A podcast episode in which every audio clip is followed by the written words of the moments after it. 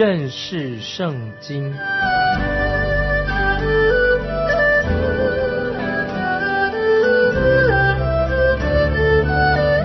认识上帝的话，把上帝的话带到全世界。本节目是由认识圣经机构和环球广播电台联合制作，欢迎收听。亲爱的听众朋友，你好，欢迎收听认识圣经，我是麦基牧师。我们要看尼西米记啊，第二章，尼西米记第二章十七十八节开始。尼西米，我们知道他已经做了一个很恰当的勘察地形、评估的工作，完成了进度之后，他就召开了一个会议。现在我们看是七十八节以后，我对他们说：我们所遭的难，耶路撒冷怎样荒凉，城门被火焚烧。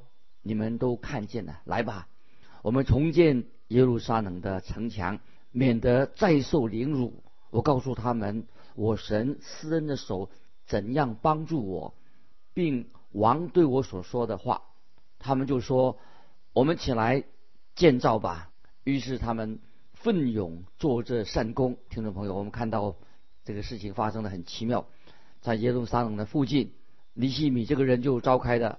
一个会议，领袖会议，告诉他们，神带领他离开宫廷，来到耶路撒冷。他自己已经勘察过整个的地形环境，也了解了解状况了。尼西米就说：“让我们一起来做这事吧，因为神与我们同在。”那么犹大百姓回应的也很热情，也对他说：“我们起来建造吧。”我们看到尼西米这个人实在是一个很真正的属灵的领袖，他被神感召。有圣灵的感动，大家也回应的呼应了他的话。尼西米他习惯用这个“于是”两个字，这两个字又出现了。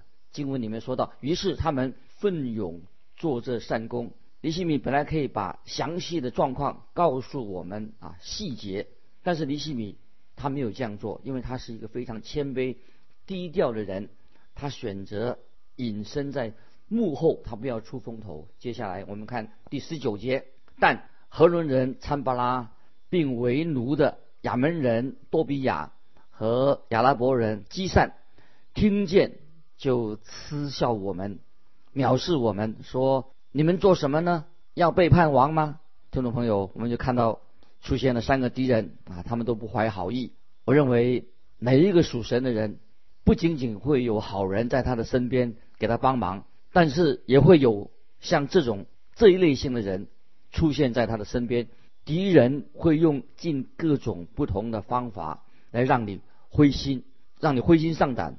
一般来说，他们用所用的第一个方法就是嘲笑你啊，来嗤笑你。回想我自己刚信主的时候，那个时候我还在银行里面工作，这是我自己的见证。我承认我那个时候还没有信主之前呢，常常犯了很多的罪。我觉得在神面前，我是一个罪孽深重的人，我永远也忘不了。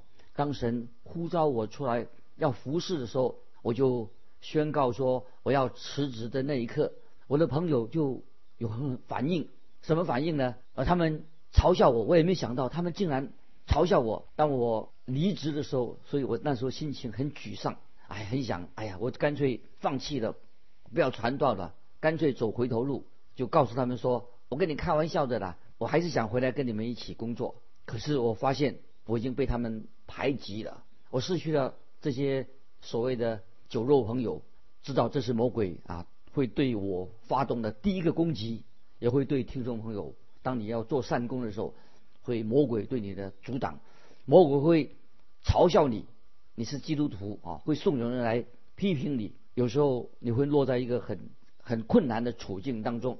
尼西米这个人就是这样子，我们看到这三个人带头做他的敌人。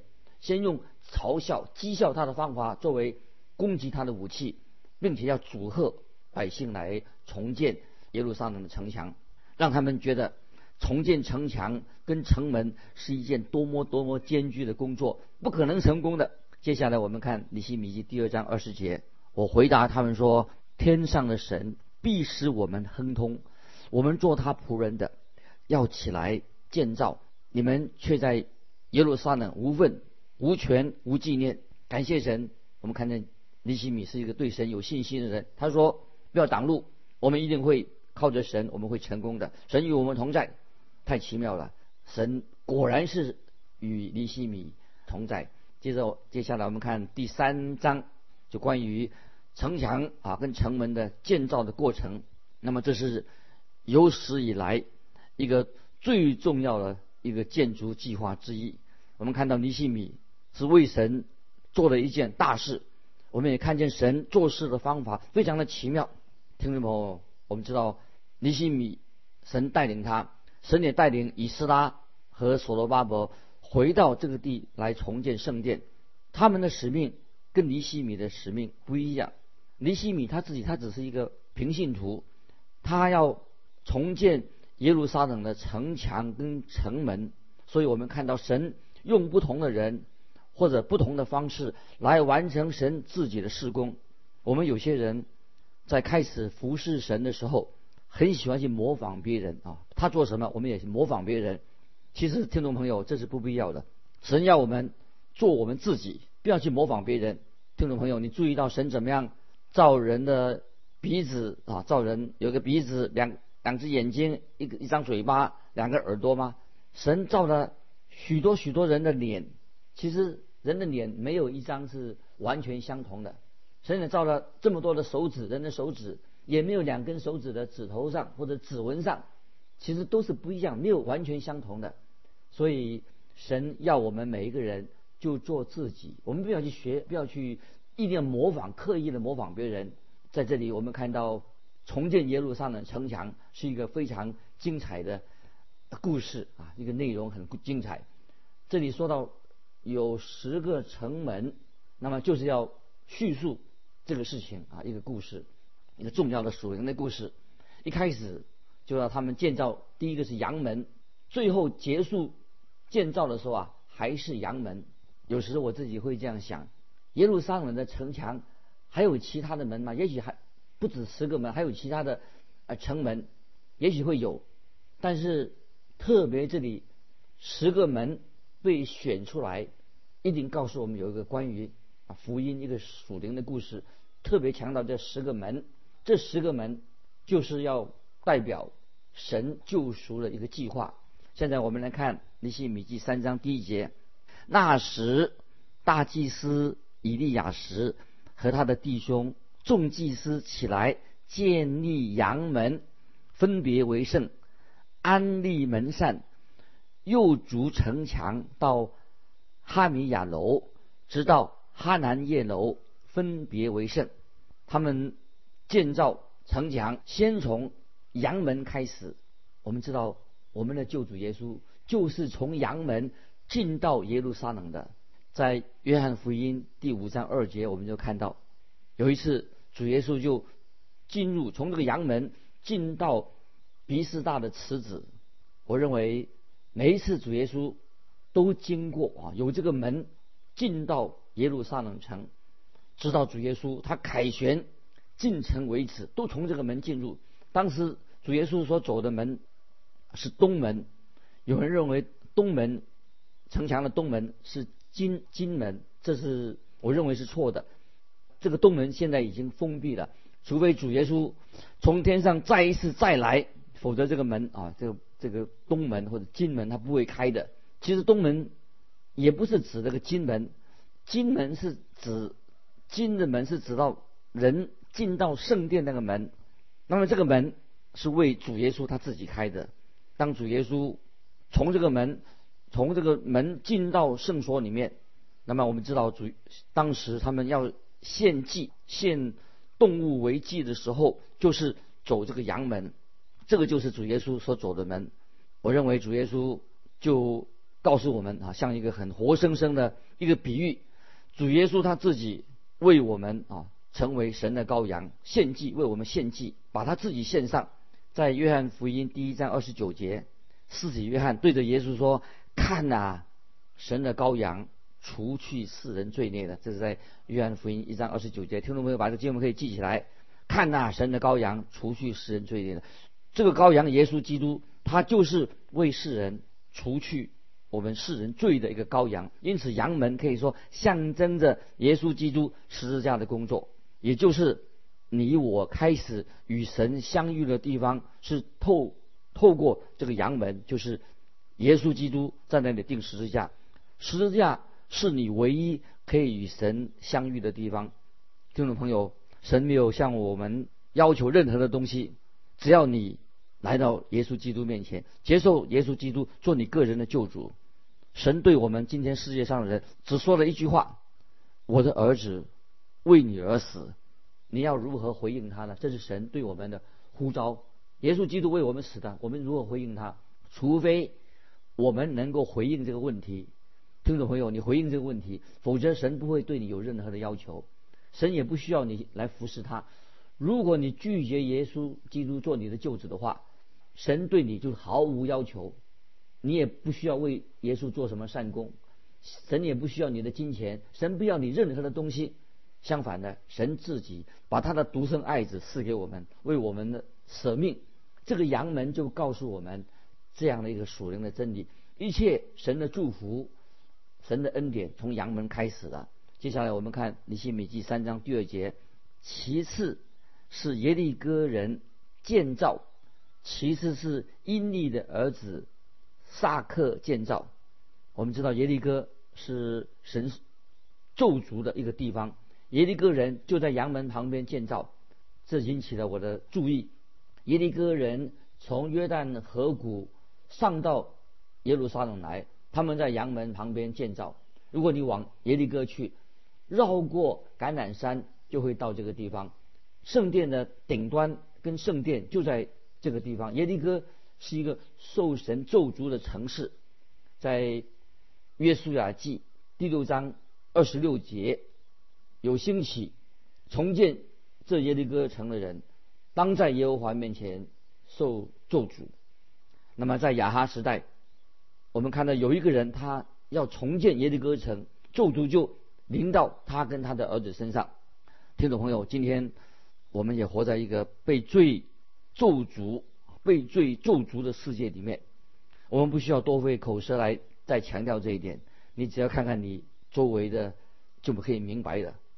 这个世界被我们犯罪的人把这个世界弄得一团糟，人自己不了解，他没有办法来解决这个罪的问题，靠自己也没有办法。有些居高位的人啊，他他也没有信主。今天的问题，他们也认为说，不是人类自己可以解决的。很多罪的问题，人怎么能自己解决呢？我们是活在一个受罪恶咒诅的世界里面，唯有死在十字架上的神的儿子耶稣基督，才能够除掉我们生命中的罪的审判。所以在旧约的先知以西结书十八章四节，以西结说，犯罪的。他必死亡，犯罪的他必死亡。那么这是说到神的审判，必须一定会临到你我的身上。犯罪的人他必死亡。感谢神，耶稣基督他自己神的儿子来承担了你的罪，你我罪，他为我们的罪定死在十字架上。如果听众朋友你还没有真正信他的话，你现在就可以接受耶稣基督做你个人的救主，让你的罪得到赦免。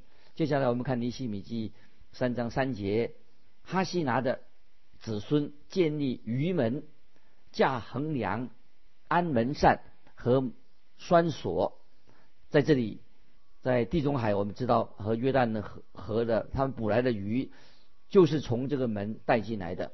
当时人的人呢，很喜欢吃鱼，鱼门很容易找到，鼻子一闻就知道哦，鱼门在哪里，因为味道鱼的腥味很重。鱼门象征着什么呢？鱼门有什么意义呢？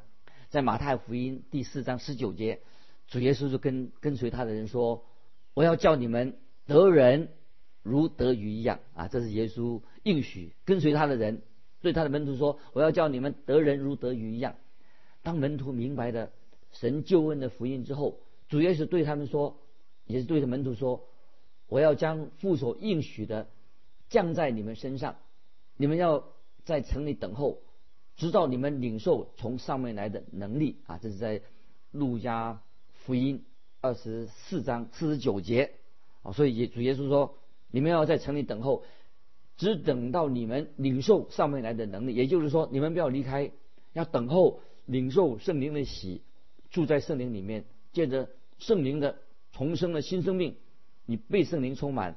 在五旬节那一天，他们就都被圣灵充满了，成为得人的渔夫。今天，听众朋友，神也对属他的人，也是对你说的。神不是对还没有信主人说的，他没有信主人，怎么可能得人如得鱼一样？不行，一个没有得救的人，不知道神在说什么。神是对那些属于他的人说的：“我要你为我得人如得鱼一样。”听众朋友，我真的相信许多人真是他。得人如得鱼，知道这个方法了，所以很多人就有人坚持说啊，必必须要一家一家我们去拜访啊，要带领人信主，一家一家去拜访。我认不认为说每个人都要用同样的方法来做主的工？我认为神呼召人出来传道、传福音，用不同的方法都可以见证主。举个例来说，我个人认为说要借由祷告来传福音是最好，一个很有个方法，就是为那些。还没有信主的人，你要迫切的为他祷告，这是一个很有效的得人的方法。我们每个人的恩赐都不一样，神造我们每个人也不一样，传福音的方法很多。只是当我们每一个人都要走进这个鱼门，所以每一个人都应该参与传福音的事工。主耶稣说：“我要你们跟从我，我会让你们得人如得鱼一样。”愿主的话应许应验在听众朋友，也应用在你我的身上。接下来我们看第四节，尼西米第三章四节，我们看到一份名单，记载了一些重建城墙人的人的名字。那么他们的名字可以说都记在生命册上。神认识这些人，这些人就是协助重建耶路圣耶路撒冷城墙的人。有一天，这些人一定会因着他们的劳苦得到了神的奖赏。听众朋友，我们为主做工的人也会得到神的奖赏。接下来我们看第五节，三章五节。其次是提戈雅人修造，但是他们的贵胄不用兼担他们主的工作。那么这里提到有一些贵族啊，高尚人士认为他们自己太尊贵的，不屑做这样的工作。也许他们有他的借口。听众朋友，你可以。猜想到这些人的手可能又白又嫩，不想动手搬大石头来修补耶路撒冷的城墙。搬石头需要花很大的力气，建造城墙当然是一件很辛苦的事情，难免会有人抱怨，啊，觉得很痛苦，太难做了。那么这个工程会让很多人背痛啊，手酸、脚脚酸啊，因为这工程很吃力，让他全身发痛。但是这些。贵族他们就逃避责任啊，所以这些人在属灵的生命里，他们失败的，他们不愿意为主来做工。那么这些贵族，他们就在可能就在鱼门的旁边啊，鱼门代表见证。那么这些人不能够成为神的见证人，我不想成为他们的一份子，我不希望我自己在神永恒的国度当中被认为我是一个不及格的人哦。因为我没有顺服神的呼召去做主的工，那么今天在教会当中，很多人没有按照神的呼召去做事。听众朋友，虽然你是蒙恩得救的，我们有没有按照神的呼召去做事？也许你已经蒙恩得救了，但是有些基督徒一事无成，因为他们没没有心啊，出来服侍神。箴言十一章二十六节，箴言十一章二十六节这样说：纯。纯粮不卖的，民必咒诅他啊！纯粮不卖的，民必咒诅他。就是箴言十一章二十六节说的，粮什么意思呢？代表神的话。你把神的话囤积起来，不给那些饥饿的人吃，那么当然是很糟糕。所以我们不要囤粮，我们要传福音。你有没有有时停下来了啊？啊，我们应该。好好想为什么停下来？你好好想这句话，默想这句话：囤粮不卖的民必咒诅他。就是我们要传福音，因为我们知道在永恒里面，有些人一定会站起来啊，称许啊，另外一些人认为这些人是有福的。为什么呢？因为他们啊传福音啊给那些还没有信主的人听。但是我也认为在地狱里面也有一些人会站起来，会诅咒在天堂的某些人，因为他们存粮不卖，他们把神的话扣住了，不愿意给出去。所以主耶稣说：“来跟从我，我会叫你们得人如得鱼一样。”就是让我们每个人都愿意，基督徒愿意遵行神的主意。不论你在哪里，我们都要参与啊传福音的事工啊，这是传福音的事工，是我们每一个人的责任。因为有许多心灵饥渴的人，我们传福音给他，他可以得到心灵的饱足。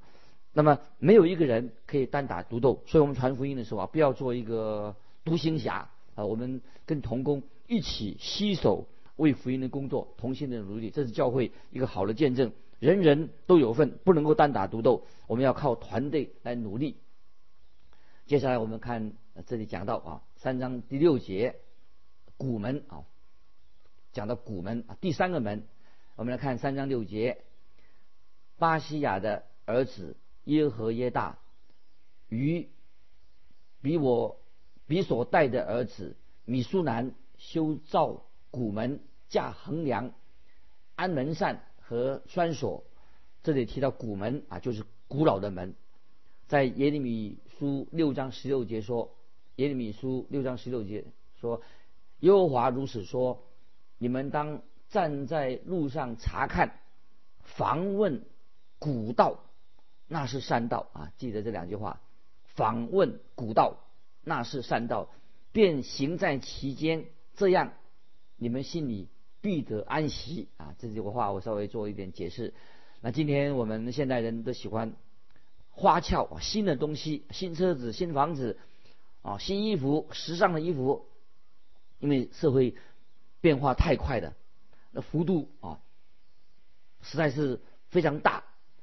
那么今天也有有人说，所谓来的新的道德啊，其实这个新道德不一定很道德，所以许因为就许多人追求新的东西。常常让人啊心灵感觉很空虚，落入这个沮丧啊沮丧里面，追求新的东西不一定得到心灵的满足，因此许多人他就从花园的小径啊，从花园里面小径，结果走到这个死胡同里面，走到死死胡同，失去了人生的方向，就是这些追求物质的人失去了人生的方向。在这里，先知耶利米提醒我们说，必须要。访问古道，因为那里可以得到真正的安息。那今天我们看到很多人到处去找精神科医师啊，尝试各种不同的新方法。他们为了这样要满足啊心灵的安息，其实最好还是来寻找主耶稣。唯有主耶稣自己，他才是我们人类心灵得到安息、得到满足真正需要的。要寻求主耶稣，所以主耶稣他自己已经很清楚的告诉我们说：哦，凡劳苦担重担的人。可以到我这里来，我就使你们得安息。我心里柔和谦卑，你们当负我的恶，学我的样式，这样你们心里就必得安息。因为我的恶是容易的，我的担子是轻省的。感谢神，这是在基督里面，我们可以得到真正的安息。人所需要的啊，不是一定是要追逐那些啊高科技的机械啊，或者时尚啊。其实这些不是说不好，但是。来到主耶稣面前啊，寻求主耶稣。我们回到古道去，神的真理，这个才是最重要的。接下来我们看啊第三章耶利利西米书三章第八节啊前面半半节，其次是银匠哈海雅的儿子乌学修造。听众朋友，这是什么意思啊？这句话，耶路撒冷的城墙都需要大石头来，大石头很重的石头。